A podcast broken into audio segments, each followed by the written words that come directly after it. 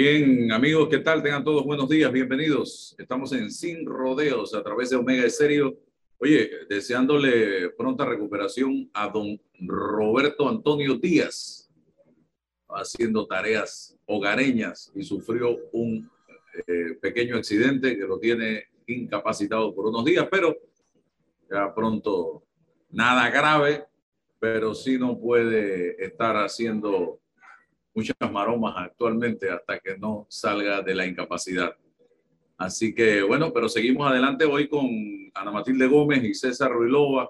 Vamos a tener a Fernando Aramburu Porras, eh, ex miembro del PRD, se oye raro, ex PRD con nosotros, pero rapidito eh, le vamos dando la bienvenida. Y señores, yo sigo metido en el tema de los medicamentos. Para mí, Álvaro Alvarado Castañeda, cédula 651-2566. Esa es mi opinión. Lo que hizo el gobierno de Laurentino Cortizo ayer fue una burla. Lo que hizo el gobierno de Laurentino Cortizo ayer fue una acción de gatopardismo. Simular que estoy haciendo cambios, al final no hacer nada. ¿Por qué? Porque no, no está cumpliendo con su promesa de campaña, que está escrita y que está registrada en los archivos de los medios de comunicación social de Laurentino Cortizo, el candidato que caminó junto a usted, señora Ana Matilde Gómez, en los debates presidenciales y que dijo que esta era una mafia. Lo dijo él, en el sector público como en el sector privado, que él iba a rebajar los precios de los medicamentos, que él iba a crear farmacias populares para vender medicinas medicamentos genéricos de calidad a buenos precios. Mire que ya me lo sé cuál Padre Nuestro. Laurentino Cortizo dijo, habló de homologación en ese momento. Laurentino Cortizo dijo, voy a acabar con el no hay por el sí hay. Y nada de eso lo está haciendo, señor Laurentino Cortizo. Y todas las herramientas para llevar adelante esa promesa están en la ley 1 de medicamentos, que fue creación de Balbina Herrera que en su momento en el gobierno de Mireya Moscoso diseñó junto a, especialistas en la materia un gran proyecto de ley que fue reduciéndose bastante para quedar en muy poco.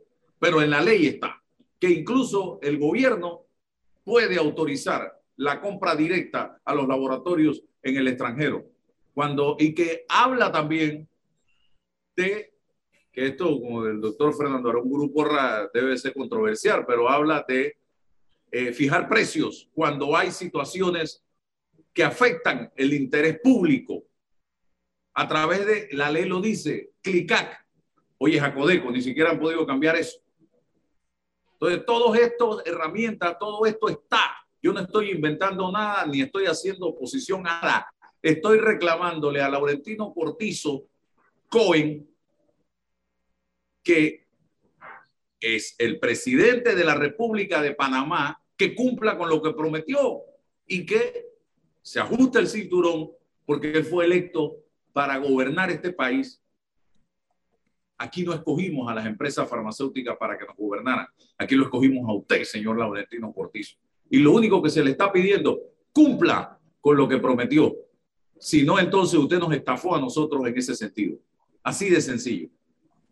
Porque ya le quedan dos años exactos para cumplir esta promesa. Pero lo que usted hizo ayer de darnos cuatro medicinitas para hipertensión, una para el colesterol, en cuatro policlínicas y que los que vayan a esas policlínicas deben estar registrados hasta el 16 o el 15 de mayo, el que vino después no, podrán tener acceso, si no hay en la policlínica, a la medicina en unos supermercados, en la farmacia de unos supermercados. Es seguir pagándole a las empresas farmacéuticas lo que a ellos les da la gana ponernos como precio. Cuando aquí en Colombia, cuando en España, cuando hasta en Nicaragua las medicinas están más baratas que en Panamá. ¿Por qué? Es la gran interrogante. Ah, y otra cosa que me entero es que si el gobierno trata de cumplir la ley comprando afuera, tienen una amenaza de algunas de estas empresas de decirte desabastezco el mercado privado. Entonces, estamos rehenes de estas empresas. Lamentablemente que el presidente calificó de mafia. Don Fernando Aramburu Porras, un breve análisis de este tema porque me gustaría, usted es economista, ¿se puede o no se puede ajustar este tema? Buenos días, Álvaro. Madrugando duro, fuerte. este tema me apasiona. Yo sé que te apasiona y, y, es verdad que en otros países como Colombia, Costa Rica, España, Estados Unidos, las medicinas son mucho más baratas que en Panamá. Aquí hay un oligopolio, eh, no un monopolio, un oligopolio, que son varios que controlan el mercado y el Estado tiene que intervenir en esos casos. Es permitido dentro de las la, regla de la competencia del mercado. Cuando hay un, una coafabulación para subir los precios, el Estado puede intervenir y comprar directamente a las casas farmacéuticas en el mundo entero y buscar genéricos, hacer, hacer las cosas que se han hecho en otros países para eh, abaratar las medicinas. Vamos a ver si Ana Matilde la tenemos por ahí. César, tu opinión al respecto. A ver, Ana Matilde. Y luego César. Buenos días, Fernando, César, Álvaro y a todos los oyentes. Bueno, Álvaro, esto, esto viene a ser como un balde de agua fría porque no es una solución novedosa.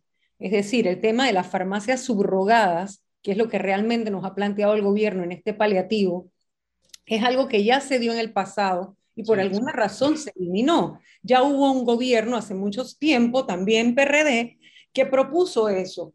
Y de hecho en campaña, Rómulo Rux también lo estaba ofreciendo. Las farmacias subrogadas no es la solución y, e inmediatamente uno, uno se pregunta, ¿por qué no?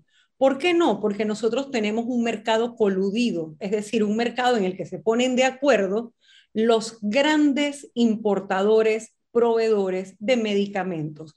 ¿Y por qué esto no es una solución? Porque esos proveedores son los mismos para el sector público que para el sector privado. Ahí es donde está parte de la gran trama que tiene el conflicto de los medicamentos en Panamá.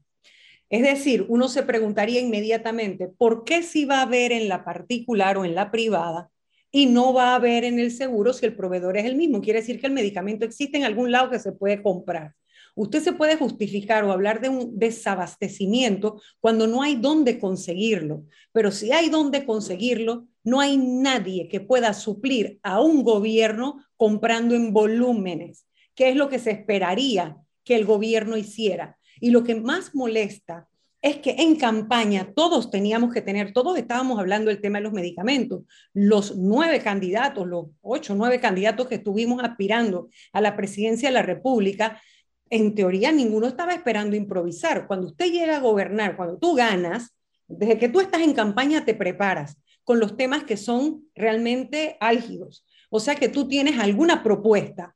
Puede ser que cuando tú llegues a gobernar descubras que un par de elementos no son tan iguales a como tú los pensabas desde el punto de vista de cifras o de realidades burocráticas, es decir, de pasos, y tú te habías saltado alguno y entrando al monstruo conoces la realidad y tengas que reajustar tu propuesta. Pero tú no puedes llegar a sentarte como quien dice a estudiar el problema. Para eso tú te ofreciste al pueblo panameño como solución en las elecciones y bueno, la gente lo escogieron, lo escogieron. Entonces, molesta un poco porque molesta también porque uno sabe que, hombre, hay mecanismos de compra directa internacional que para los gobiernos, incluso en bloques regionales, resulta baratísimo. Tú hablabas, por ejemplo, ¿por qué Colombia? ¿Por qué España? Bueno, perfecto, nos estás comparando con países que no tienen la demografía que tiene Panamá, no tienen el nivel de población que tiene Panamá tan poquito. Claro que a nosotros nos va a costar más, eso es uno de los elementos del mercado, de los precios,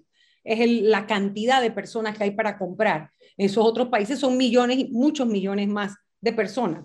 Eh, solo, la, solo la capital de Colombia es más personas que todo el país en Panamá. Así que nada más para tener esa comparación. Pero los gobiernos sí pueden salir a comprar a través de los organismos internacionales, que no es que no cobran, sacan un porcentaje, por supuesto, de la gestión o del trámite, perfecto, pero siempre debe ser menos costoso. Entonces, en conclusión, este uno no esperaba que hubiera una mesa técnica con todos los actores donde pueden identificar perfectamente las trabas en todo el proceso y que se salgan con un paliativo tan temporal, pero además para nada novedoso y que no resuelve el problema.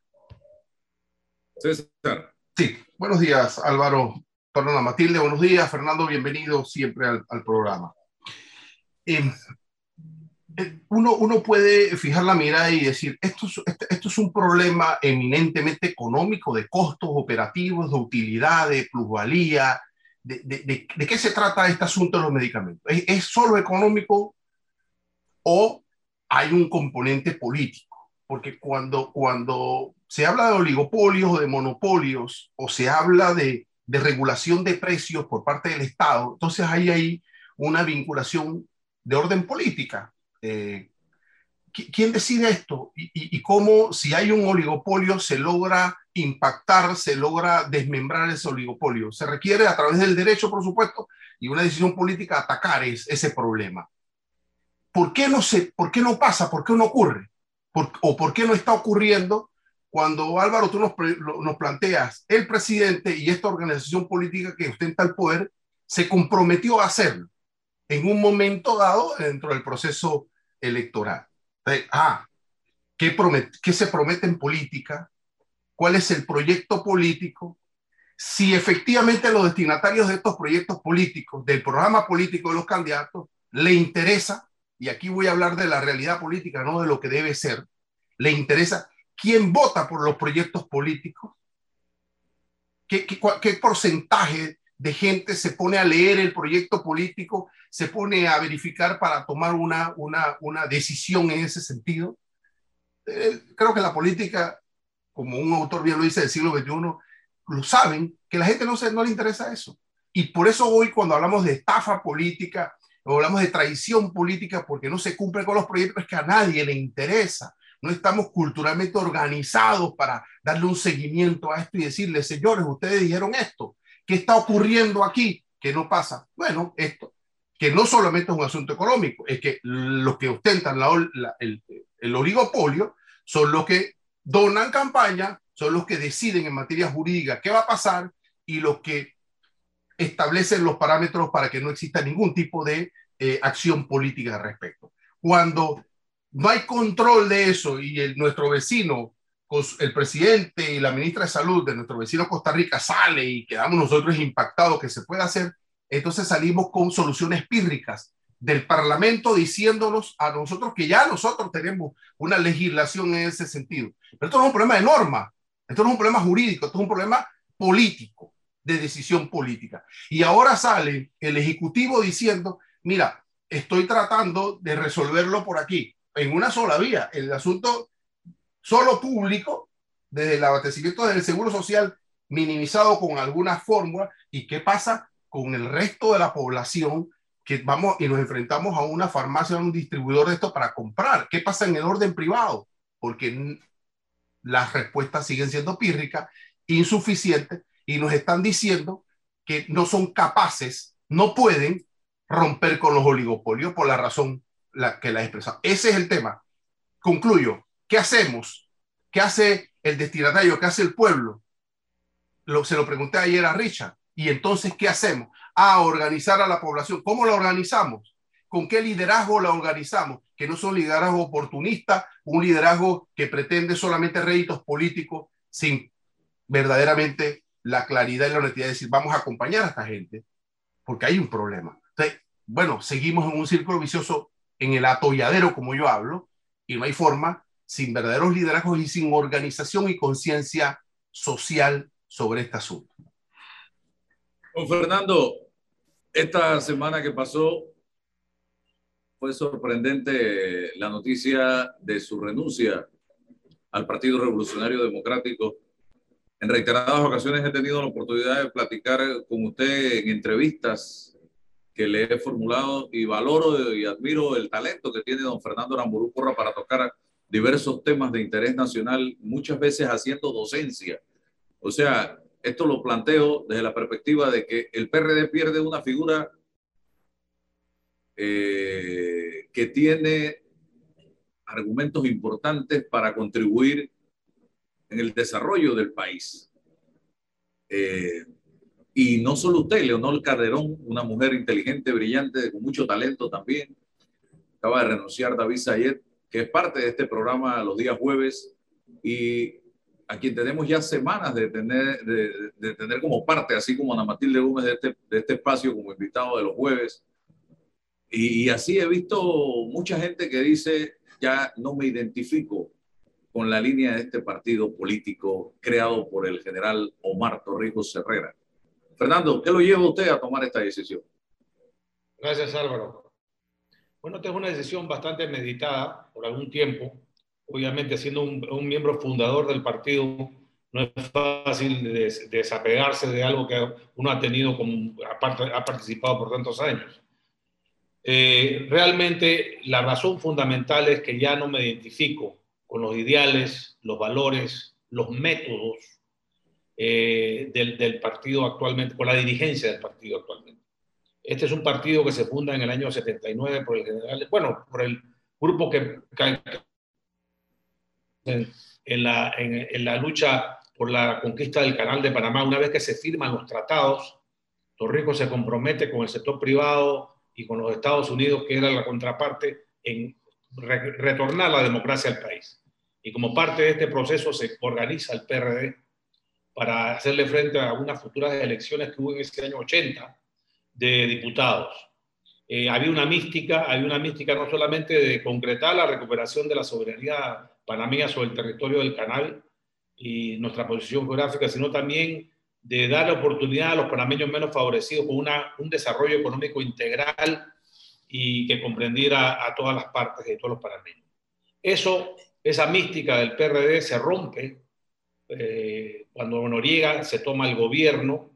Eh, la época de Noriega yo me separé del PRD, renuncié al PRD, le hice oposición a Noriega, él me persiguió también como a muchos en Panamá por haber, por marchar en contra del gobierno en ese entonces recordarás que las elecciones fueron fraudulentas y, debió ganar el presidente Endara en el año 89.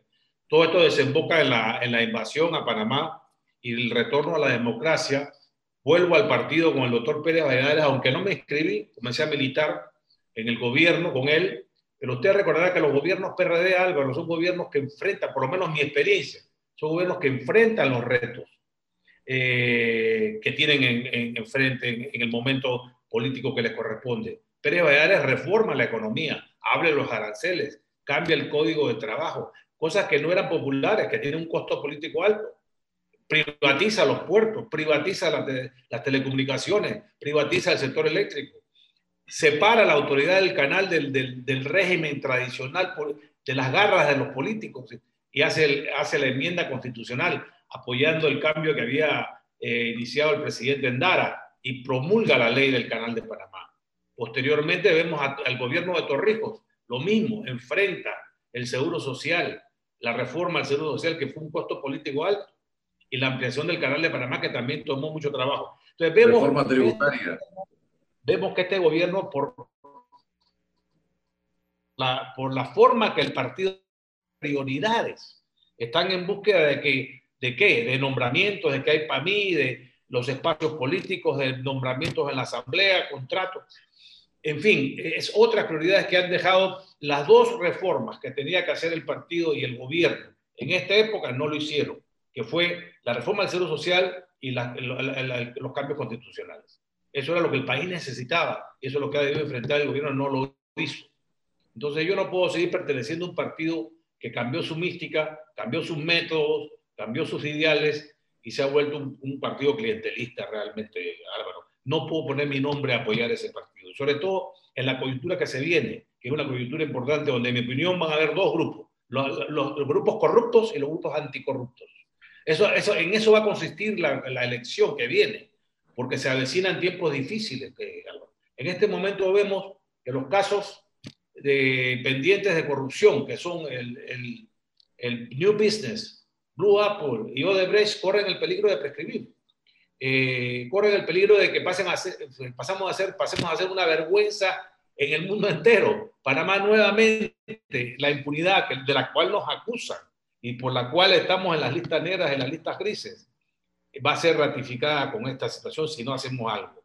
Eh, yo pienso que también vienen tiempos difíciles porque con, la, con la quiebra del programa IBM, o sea, al no haber hecho la reforma del Seguro Social, Álvaro, el, el próximo gobierno va a recibir una, una, un programa IBM con, un, con un reservas de cero, con un déficit de mil millones al año. ¿Quién va a absorber eso?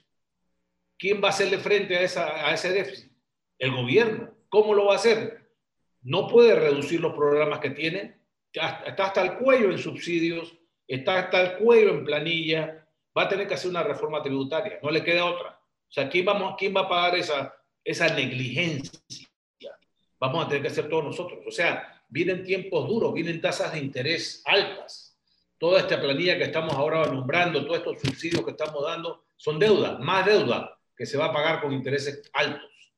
La, tasa de interés va a llegar al 6%, 7% para el gobierno y para las hipotecas 9 y 10%. O sea, estamos viendo la subida, ya está en 2%, 1,75% la FED y viene otra ahora en julio y así están estimando que para fin de año estará en 3,5%. Eso significa que la tasa a 30 años va a estar como en 5. Eh, todas esas cosas nos van a pegar y necesitamos un gobierno con credibilidad, con los mejores cuadros. El que logra aglutinar los mejores cuadros. Ese es el que debe gobernar este país. Ana Matilde Gómez. No, bueno, yo puedo coincidir con Fernando desde el punto de vista de que ha habido históricamente un PRD que ha enfrentado situaciones. Lo que no puedo estar de acuerdo con él es que el clientelismo sea algo nuevo en el PRD. Lo que no puedo estar de acuerdo es que en el tema de, de la, del que hay para mí sea una novedad en el país y desde las estructuras políticas. Parte de la crisis del sistema político, que es irreversible en la forma en que vamos, es porque la partidocracia tiene sumido al país en una relación clientelar como una especie de patología cultural, electoral, sociopolítica, en la que definitivamente hay mucha gente que se ha quedado atrás por los distintos gobiernos que hemos tenido en lo que no les ha importado priorizar lo que exactamente hay que priorizar. En la reforma del año 2005, si bien se enfrentó el problema del seguro social, bien sabían que lo que estaban haciendo llevaba al traste con el programa IBM, porque acabar con la base del modelo, que es que los jóvenes, los que estaban por debajo de 35 años, creo, en ese momento, que podían optar por irse al sistema de cuentas individuales o al sistema individual, iban a terminar con el sistema solidario. O sea que ellos sabían perfectamente lo que nos estaban planteando. Por eso es que molesta que ahora no tengan la irresponsabilidad de patear la pelota nuevamente para el gobierno que viene. Y en otra cosa que no coincido con Fernando es que no hay tal cosa como corruptos y no corruptos, porque muchos de esos que no han que no están en ninguna investigación de corrupción, también han participado de los sistemas corruptos que nos han gobernado hasta ahora y se han beneficiado del sistema que hemos tenido, de un sistema desigual y un sistema que, que, es el que produce las profundas desigualdades e inequidades que estamos viviendo. Así que hay algunos, algunos que pueden tener cara, no tienen la cara de la corrupción, pero se han beneficiado del sistema torcido que hemos tenido. Entonces, lo que sí puedo coincidir con él es que vienen tiempos, también puedo coincidir con él, que vienen tiempos muy difíciles, que la experiencia va a ser importante, que la trayectoria de la gente que aspira a poder dirigir desde los distintos puestos, tener impronta en las decisiones políticas que se vayan a dar en el país, es importante.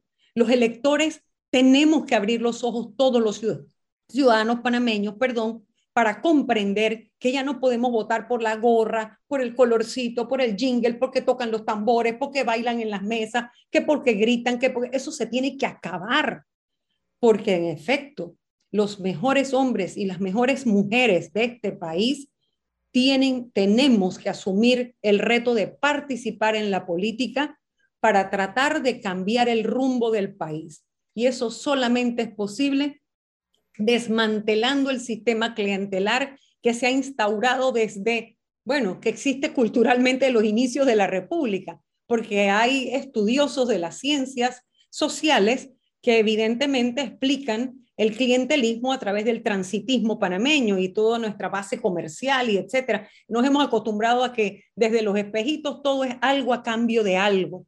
Entonces, esa, esa mentalidad hay que darle un poquito la vuelta y eso solamente es posible con una, un nuevo pacto social. Hay que ir haciendo docencia sobre la necesidad de la reforma a través del proceso constituyente que nos permita un nuevo acuerdo social entre gobernantes y gobernados. Definitivamente eso no va a ser posible desde los partidos políticos, pero tampoco desde unos independientes desperdigados si no nos ponemos de acuerdo en qué es lo que el país necesita. Fernando. Ah, bueno, sí, en efecto, eh, la Matilde hace un buen análisis. El clientelismo siempre ha existido en Panamá, pero no a los extremos que estamos viendo hoy en día. Eh, habían grupos pensantes, había grupos que todavía mantenían el misticismo. El clientelismo en su máxima expresión lo trae Martinelli, donde realmente él fue el que implantó aquí eh, no solamente el clientelismo a nivel del partido, a nivel de la asamblea, sino a nivel del pueblo. el transfugismo también se dio industrialmente. Oye, Fernando, el transfugismo se dio de manera industrial en la época de Martinelli. Sí, se, corrompió este país. Hoy en día hasta los bomberos piden coima. Esto realmente hemos llegado a un extremo. Eh,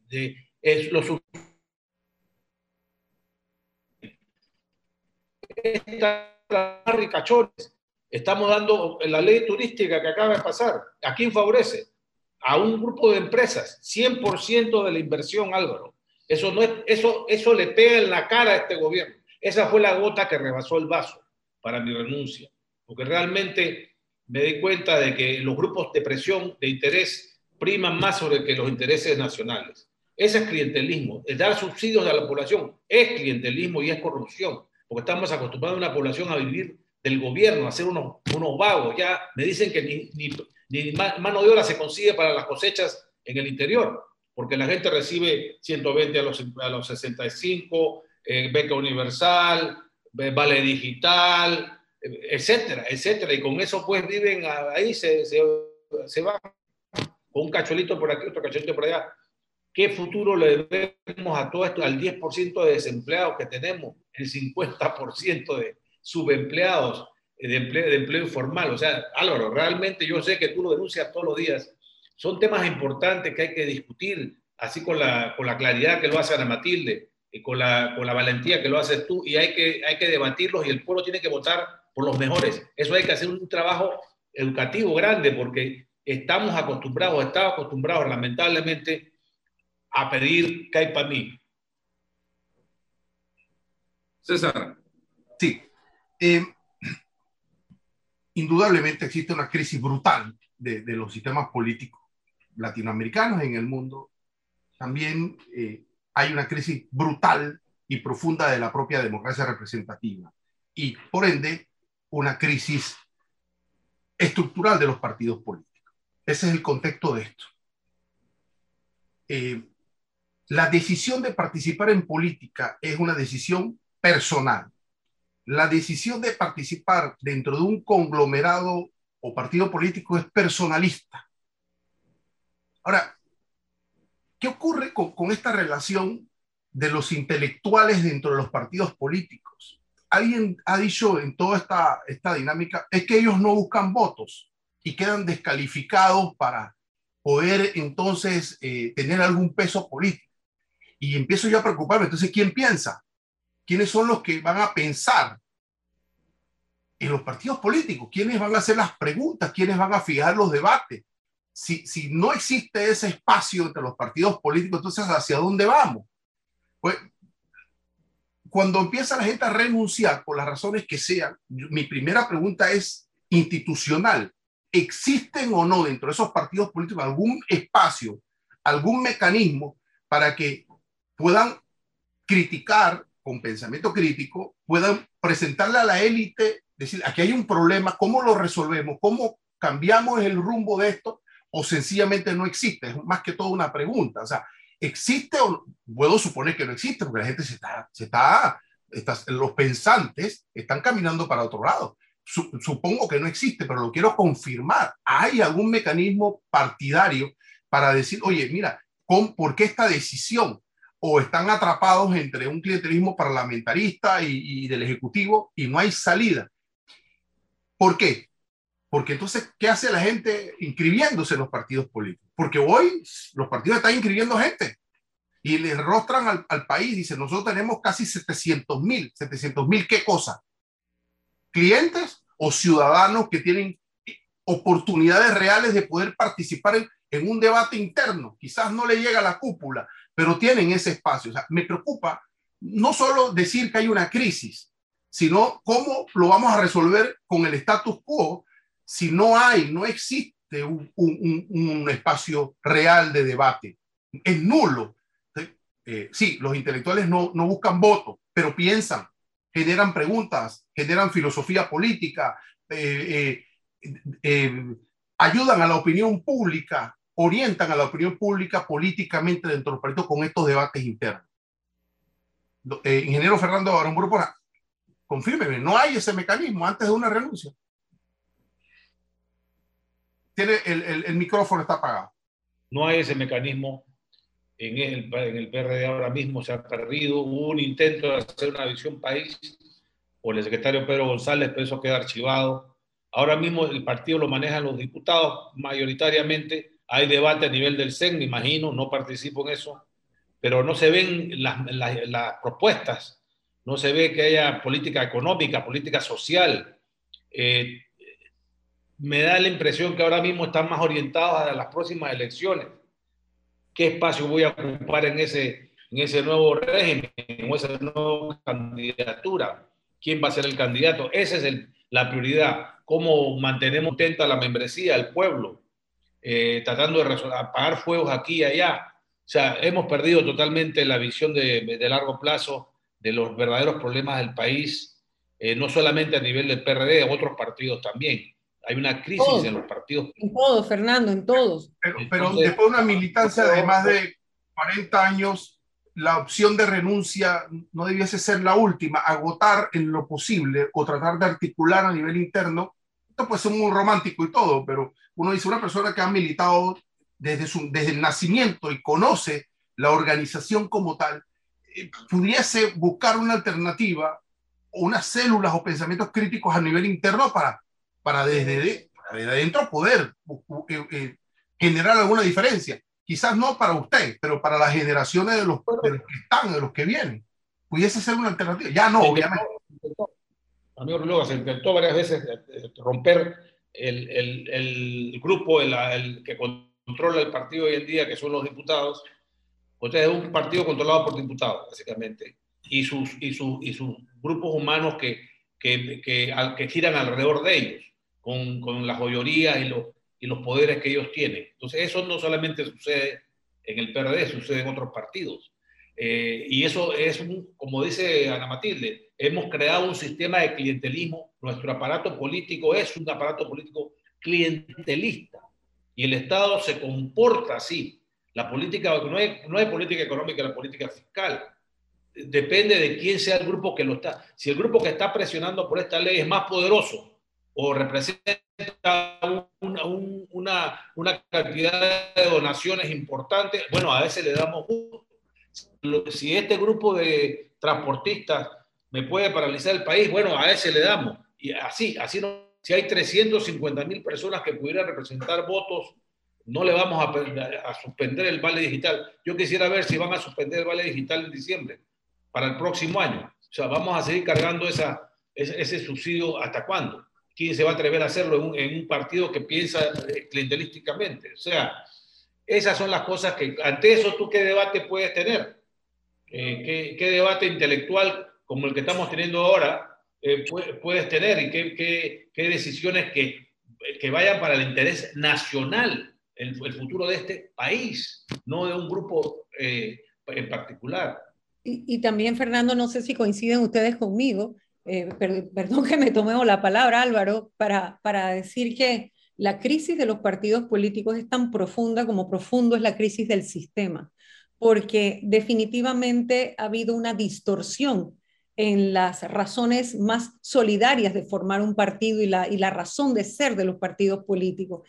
Y cuando se llega a una masificación como la del PRD, por ejemplo, más de 700 mil inscritos, evidentemente no hay, no hay posibilidades si no se tiene una estrategia que no era más que sumar, sumar por esta bendita deformación electorera que es que cada vez que se va a las primarias, cada quien tiene que correr a inscribir, inscribir, inscribir más porque tienes que competir a lo interno y se produce una, una depredación interna que distorsiona los principios que rigen o deben regir la militancia política. Entonces, finalmente se termina gobernando por intereses, como tú bien dices, por los intereses de aquellos grupos que hacen más presión, más fuerza o más donan en campaña. Matilde, esa es otra distorsión. Pero pregunto, eh, claro, esa visión es desde, desde, la búsqueda del poder, pero, pero ¿qué ocurre ya en el poder, en la ejecución del poder? ¿Qué, qué está pasando? Porque ya usted entonces dice, bueno, quedas atrapado, claro. quedas atrapado, por supuesto, claro, salir al mar en todo esto, ¿no? que se gobierna sobre la base de los intereses y las lealtades compradas y comprometidas, porque precisamente cuando el sistema, la base, cuando a la base hay un sistema clientelar, que es una patología electoral, tú no puedes gobernar de otra manera. Gobiernas con las lealtades comprometidas, porque aquellos grupos que te pusieron allí son los que te van a presionar y en teoría te pueden sí. prender la calle. Y cuando tienes un brazo político que responde a esa misma visión clientelar, tienes a diputados que te pueden cerrar la calle en cualquier momento con los grupos de presión. Entonces, claro. Estoy pensando en el divorcio político. Yo lo que estoy pensando es en la lealtad y en el divorcio político ante eso. Ya tengo el poder, voy a ejecutar. En eso ah, bueno, sí, falta, falta, esa capacidad, evidentemente, para tener para, los pantalones de decir eso, ¿no? ya para, sí, tema de pantalones también. Ya para cerrar, don Fernando, yo conocí a Laurentino Cortizo en solidaridad, siendo diputado por Colón. Luego hizo la transición fue candidato a vicepresidente, hizo la transición al PRD, empieza a caminar y a desarrollarse dentro de este colectivo político hasta alcanzar la candidatura presidencial por el partido y llegar a la presidencia. Eh, conocí a Anito Cortizo siendo presidente también de la Asamblea Nacional de Diputados. Pero hoy debo decir, y lo digo con franqueza, yo, si hay algo que me, que no sé si es bueno o es malo, es que digo lo que siento. Hoy siento decepción, totalmente, porque pensé luego de dos gobiernos que nos llevaron a un frasque entre panameños, a un calle arriba y un calle abajo, que iba, que venía la luz, que venía la esperanza y de que la, íbamos a empezar no a resolver todos los problemas, pero por la senda de encontrarle entre todos y liderados por Laurentino Cortizo la solución a los problemas de este país que se habían agravado durante el, los dos últimos quinquenios. Hoy, repito, lo que encierra mi corazón es decepción absoluta por lo que he estado viendo. Y es que no es un tema de que la pandemia, no. Aquí hay un tema de que se ha visto que no hay voluntad para resolver los problemas y para enfrentarlos o comenzar la solución a los problemas. Entonces, usted, señor Fernando Aramburú Porras, siente decepción también, siente frustración, siente impotencia. ¿Cuál es el sentimiento que lo lleva a tomar una decisión y a, marcar distancia del, de la estructura de gobierno actualmente? Que yo no sé si es PRD o es un chaumín o, un arroz con combinación. Yo no sé qué es lo que es este gobierno en este momento, porque yo pienso luego de estudiar un poco la, la, la, trayectoria de los anteriores dos gobiernos, Torrijos y Pérez Valladares, que aquí hay bastante distancia entre el gobierno y el PRD real.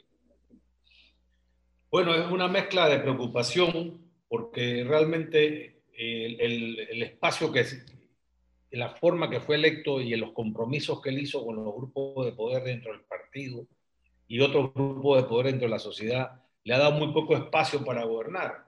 Ya cuando tú eh, no tienes un programa de gobierno con el cual te hace electo, eh, tienes que de, de, respondes a los intereses, como decíamos, a las presiones coyunturales, que es lo que hemos visto. Las dos tareas más importantes, que es mi decepción, viene por ahí, que las dos tareas más importantes que tenía que acometer este gobierno no las hizo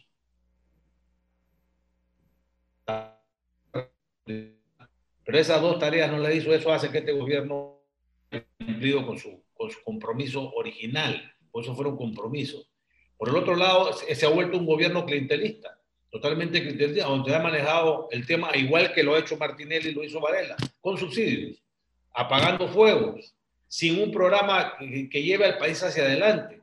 En vez de estar nombrando planilla, tenemos que estar ahorrando para invertir más y generar empleo. La única forma de generar empleo es con inversión. Y la inversión es pública o privada. La inversión pública está bajísima, el nivel más bajo que hemos visto en los últimos 20 años. Entonces, porcentualmente, hablo del PIB, porcentualmente, eso hace que haya un hueco. La inversión privada tampoco está viniendo a las cantidades que quisiéramos que venga, porque el país tiene una mala reputación y no, no hacemos nada para cambiar esa, esa mala reputación. La impunidad hace que este país tenga mala reputación, Álvaro. Y sobre eso no hemos hecho nada tampoco. Y como te mencioné, vemos cómo estos casos no sabemos cuál va a ser su destino final.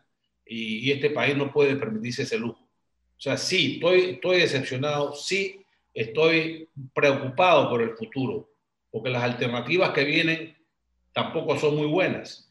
Y hay que ver quién va, va a abanderar el cambio que este país necesita, el, el refresco que este país necesita para, para sacudirnos de los grupos de presión, para sacudirnos del clientelismo y para ver si se puede hacer una reforma del, del aparato político de este país.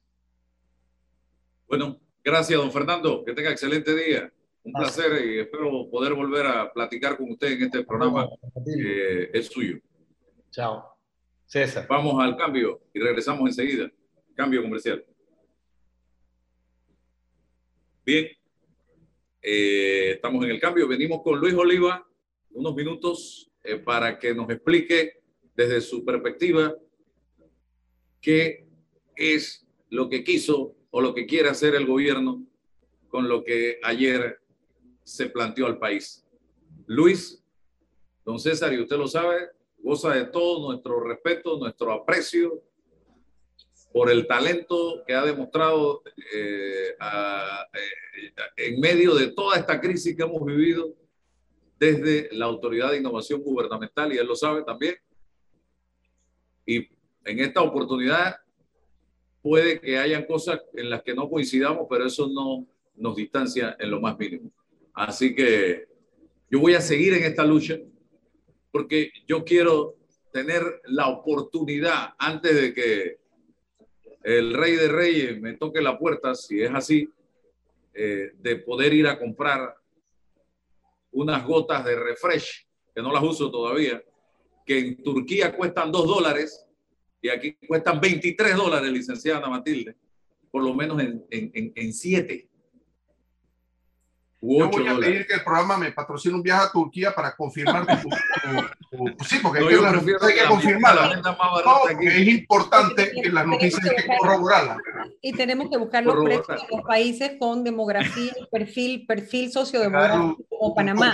Que no es programa. Turquía, no es España, no es Colombia. No, pero, es importante. Pero, yo tengo argumentos. de mercado, claro, hay que, eso yo lo entiendo, pero hay que tomar en cuenta ¿Y por qué la telefonía en Panamá es más barata que en otros países donde el mercado es enorme? ¿Por qué la electricidad en Panamá a veces ¿Por qué? Porque está abierta la competencia y esa es parte de la rosca que hay con los oligopolios de los medicamentos. Aquí lo que hay es que romper esos oligopolios. Eso. Todo el que puede traer medicamentos lo puede conseguir más barato en otro lado que lo tenga. Tú fuiste a Turquía, conociste allá un proveedor, haces un negocio perfecto, tú quieres traer medicamentos, después que cumpla con todas las, las eh, los códigos sanitarios, con todos los registros, con todos los estándares, tráigalo. Esto del desabastecimiento es parte de la retórica del miedo. Oye, pero es eh, así funciona. La reforma constitucional no es, la, la, constituyente no es buena porque los mercados se van a ir y, se, eh, eh, y nos empiezan a... Falso, que no ha pasado en ningún país.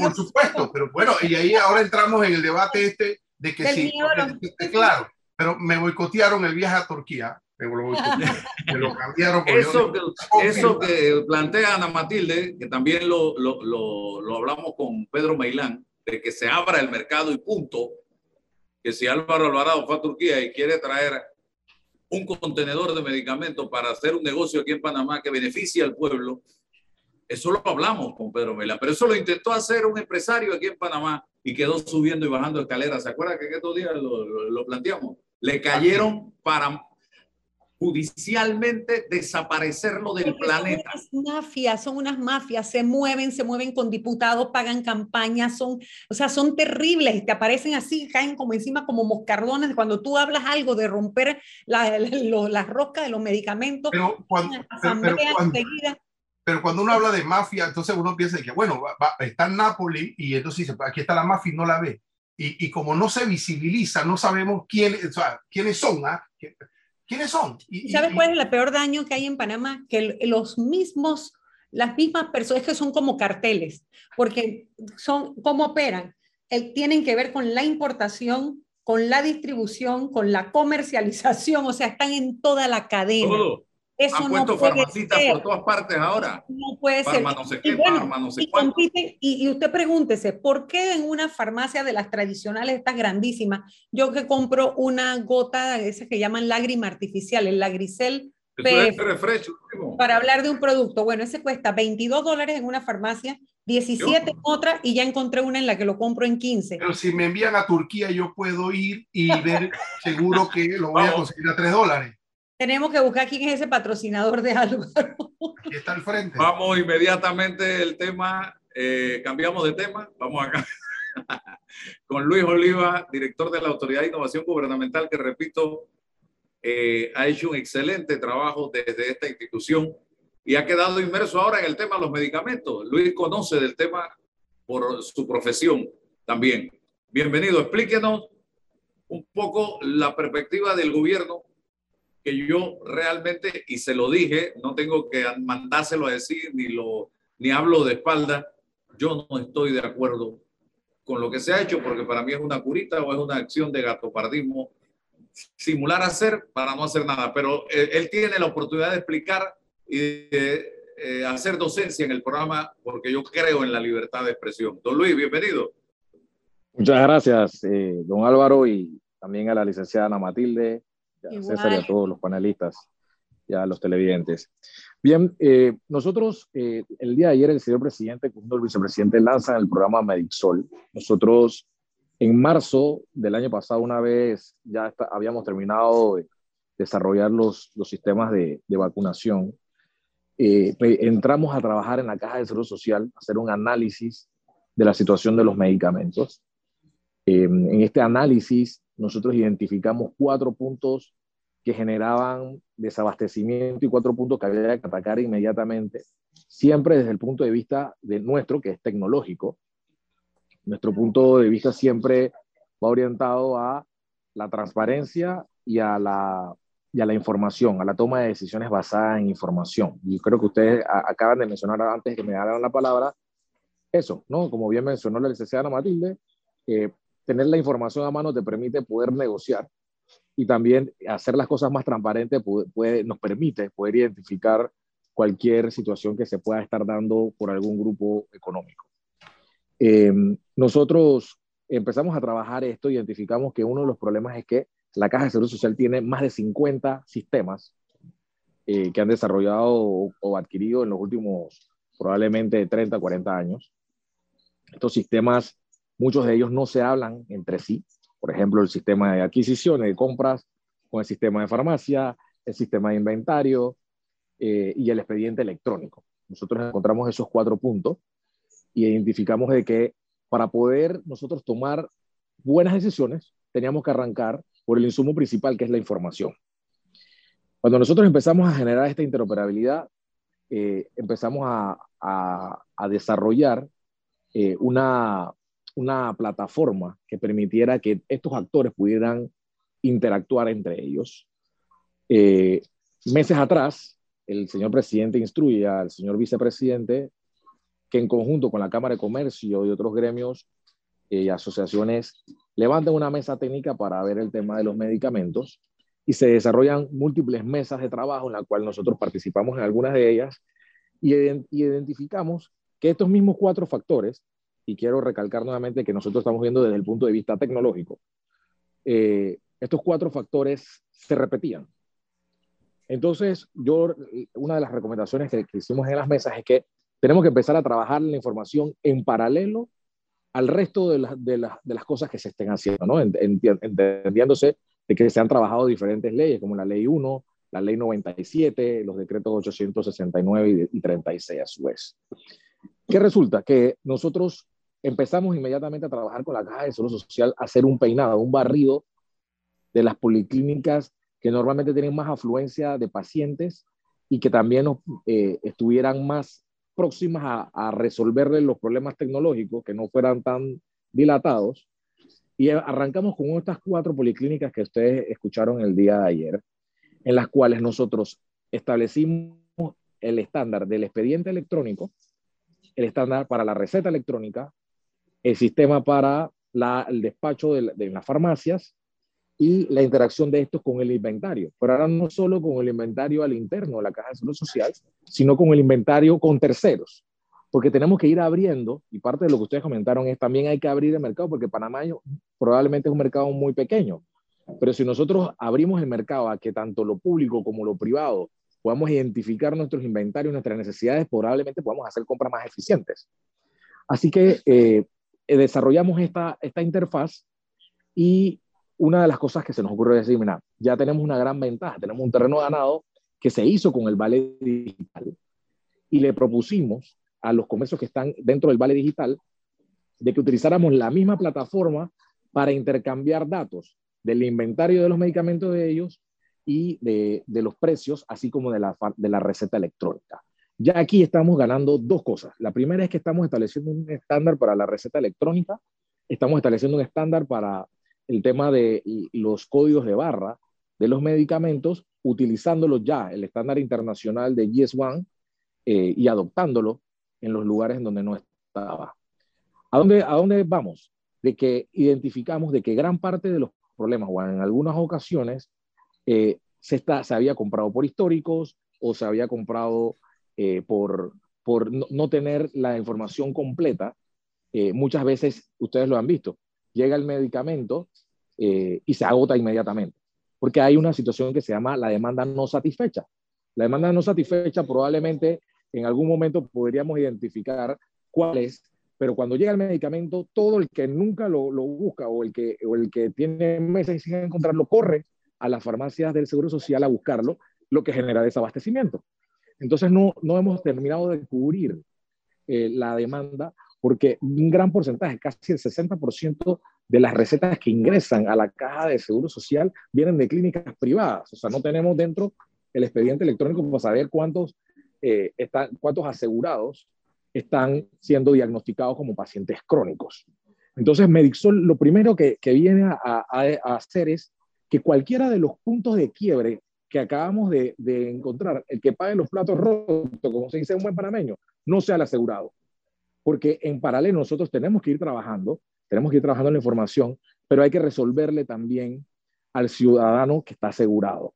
Nosotros identificamos que habían dos procesos de compra, el proceso de la licitación eh, por compra eh, y el, el trámite usual, que es el trámite que normalmente se utiliza cuando alguien, una empresa, mete un reclamo a la licitación por, por, por precio eh, en el cual entonces los precios se incrementaban. Y les doy un caso, por ejemplo, la, Lodipina se estaba comprando usualmente ese trámite usual a 30 centavos.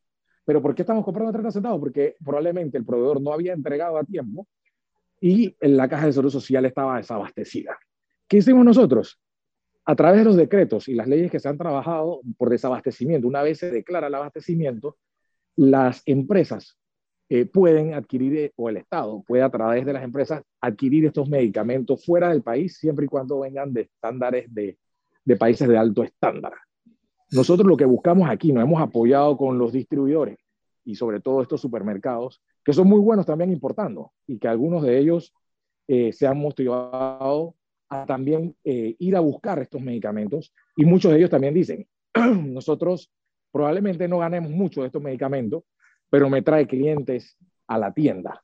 Así que en algunos casos estamos viendo que ellos han bajado mucho los precios a casi la mitad de lo que compraba en trámite usual o trámite hospitalario la caja de seguro social, que ya para, para nosotros es una ganancia y para los asegurados. Estamos hablando que el trámite usual, 31 centavos la loipina y hemos logrado que en las negociaciones con estos eh, supermercados o farmacias, eh, la loipina no pase de 15 centavos, o sea que menos de la mitad.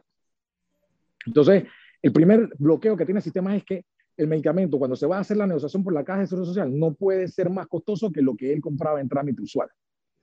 Ahora, ¿qué información está teniendo estos comercios? Que ahora ellos están viendo la demanda de la caja de seguro social no satisfecha y están negociando, porque uno de los problemas es decir, nosotros queremos que los comercios negocien afuera de que más gente importe, pero tú no puedes salir a buscar una negociación si tú no tienes datos, si tú no sabes qué cantidad o cuál va a ser el mercado meta. Entonces ahora esto lo vamos a hacer público, este, este tablero, para que la gente vea cuáles son y, también podamos identificar si la caja de seguro social en un momento no está haciendo lo correcto. Pero creo que ya es un gran paso de que el director lado y todo el equipo de la caja de seguro social eh, estén eh, haciendo esto eh, público, porque vamos a poder identificar qué está pasando, cosas que a veces eran especulativas, y que también ahora le estamos asegurando a estos comercios de que existe un mercado en el cual ellos pueden utilizar para traer medicamentos más económicos. En paralelo a esto, ya para terminar esta, esta parte de la intervención, hemos estado trabajando en farmacias y drogas para la, eh, eh, hacer más eficiente el proceso de registro sanitario, eh, digitalizando gran parte de los trámites. Yo no sé si han tenido la oportunidad de ver ya los primeros trámites que hemos sacado, que hemos visto muy buena aceptación del mercado. Ya solamente el hecho de que hubiesen personas que tenían que hacer eh, un trámite en físico, en personal, va a ser una fila. Nosotros somos la filosofía de que siempre donde, donde hay una fila, posiblemente puede haber corrupción.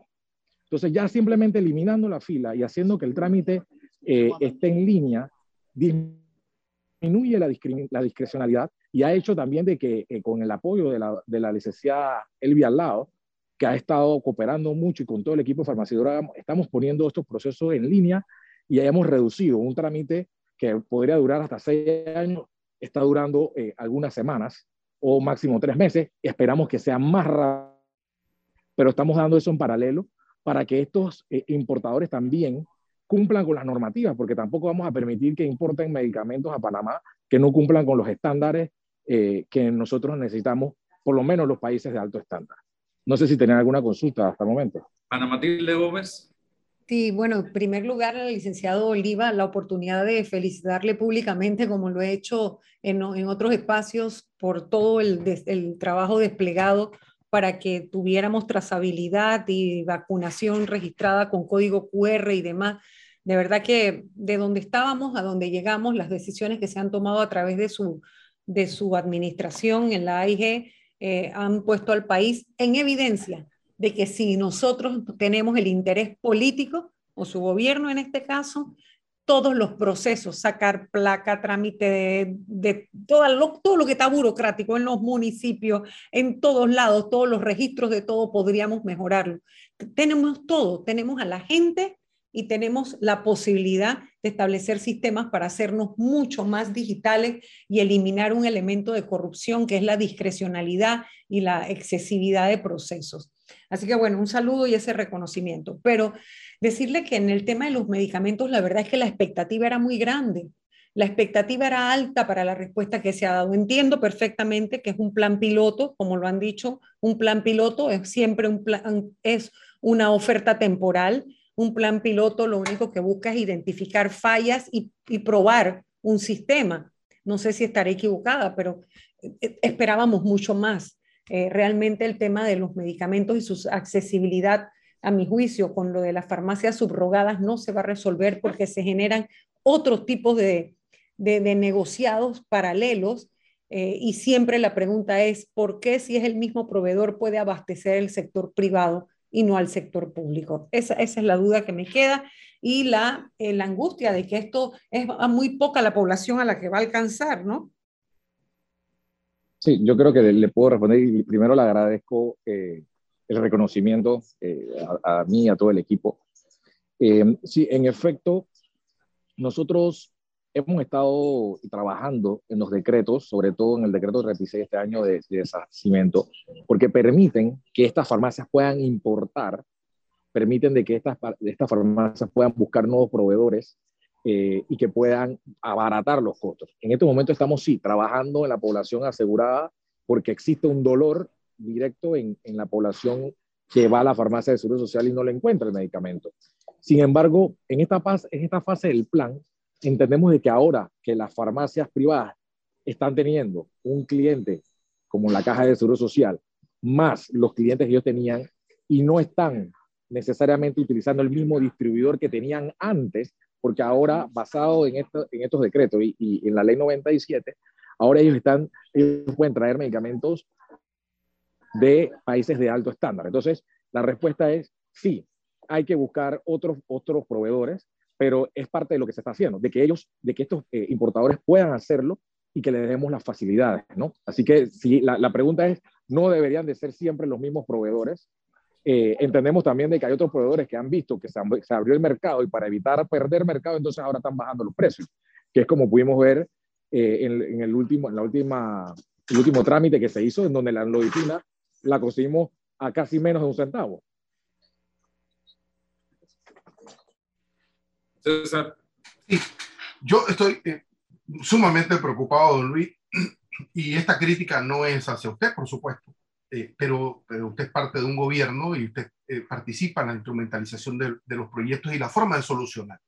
Aquí, por lo menos desde la, desde la opción pública, que tiene que ver con el seguro social, se pretende institucionalizar la ineficiencia. Es decir, vamos a resolver un problema de desabastecimiento, reconociendo que está el desabastecimiento en el seguro social y lo vamos a llevar y lo vamos a tercerizar. Es como decirle a la gente, a los, a los clasificadores de, de buque, no pueden entrar por el canal, entren al río Chagre y por ahí entonces bajen la carga y pásenlo por el camino de cruce. Porque lo que tenemos es que afrontar el problema, la causa, que es el seguro social, y resolverlo desde allí. O sea, le, estamos, sí, alguien mira, pero es que entonces no, no resolvemos nunca, pero no vamos a resolver eficientemente porque el problema va a permanecer. Es el problema del desabastecimiento del seguro que no vamos a terminar de resolver. Y después sí, puede llegar cuando le van a pagar las, cuentas, las facturas a estas farmacias y tal cual. Pero el problema privado, o sea, del costo de los medicamentos en el, en el área privada, ese no se aborda. Y, y como ese no se aborda, Don Luis, ojalá que usted pudiese leer por ahí lo que dice el artículo 295 y el 298, que es una obligación del Estado vencer y atacar el monopolio. No es que es discrecional.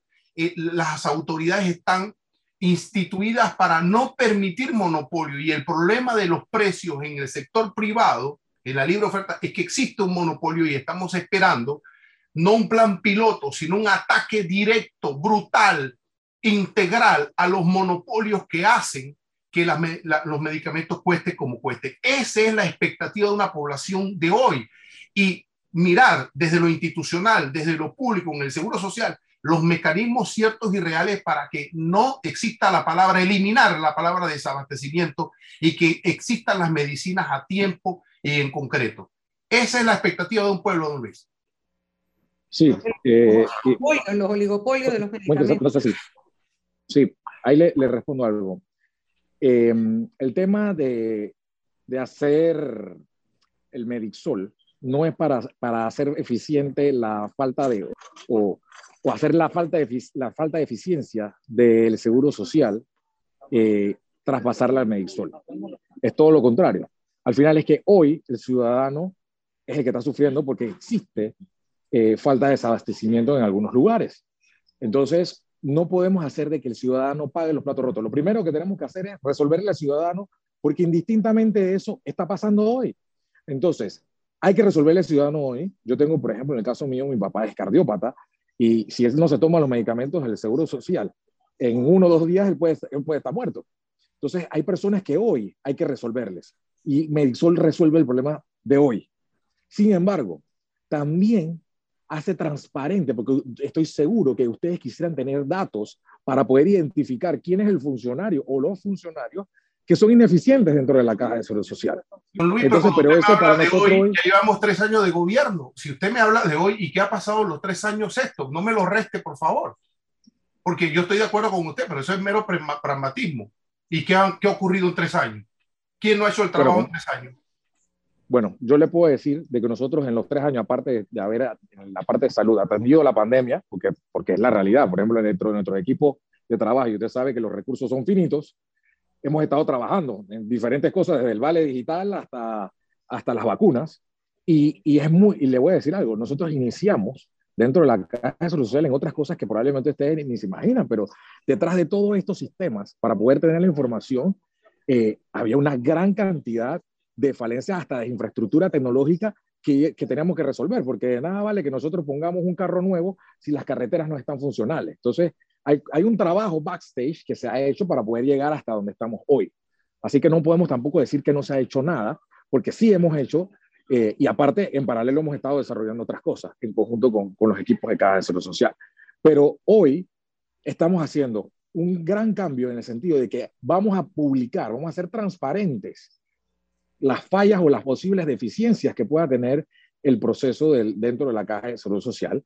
Estamos permitiendo que se abra el mercado y estamos también permitiendo de que nosotros podamos de esta manera juzgar a quien haya que juzgar por no estar haciendo su trabajo pero también nos está permitiendo de que la gente que está viendo, que se está visibilizando, probablemente están haciendo las cosas ahora mejor para que no, no quedar expuesto. Entonces, yo pensaría de que detrás de todo esto, y no es solo parte de los funcionarios, también los empresarios son parte de esto, de que ahora están quedando visibilizados y que probablemente eh, están redefiniendo sus modelos de negocio para poder afrontar el, el desafío que nosotros estamos lanzando aquí. Bueno, don Luis, gracias. A la orden siempre estamos. A, conversar con usted. Sí, importante siempre como mensaje final. El poder de la información es lo más valioso para hacer cualquier negociación. Y eso es lo que nosotros tenemos que tener para poder negociar como públicos y privados frente a, a los oligopolios que se puedan dar. Muchas gracias. Gracias a usted. Que tenga excelente día. Licenciada, gracias, don César. Gracias también y mañana volvemos a encontrarnos. Hasta mañana. Hasta mañana. Saludos.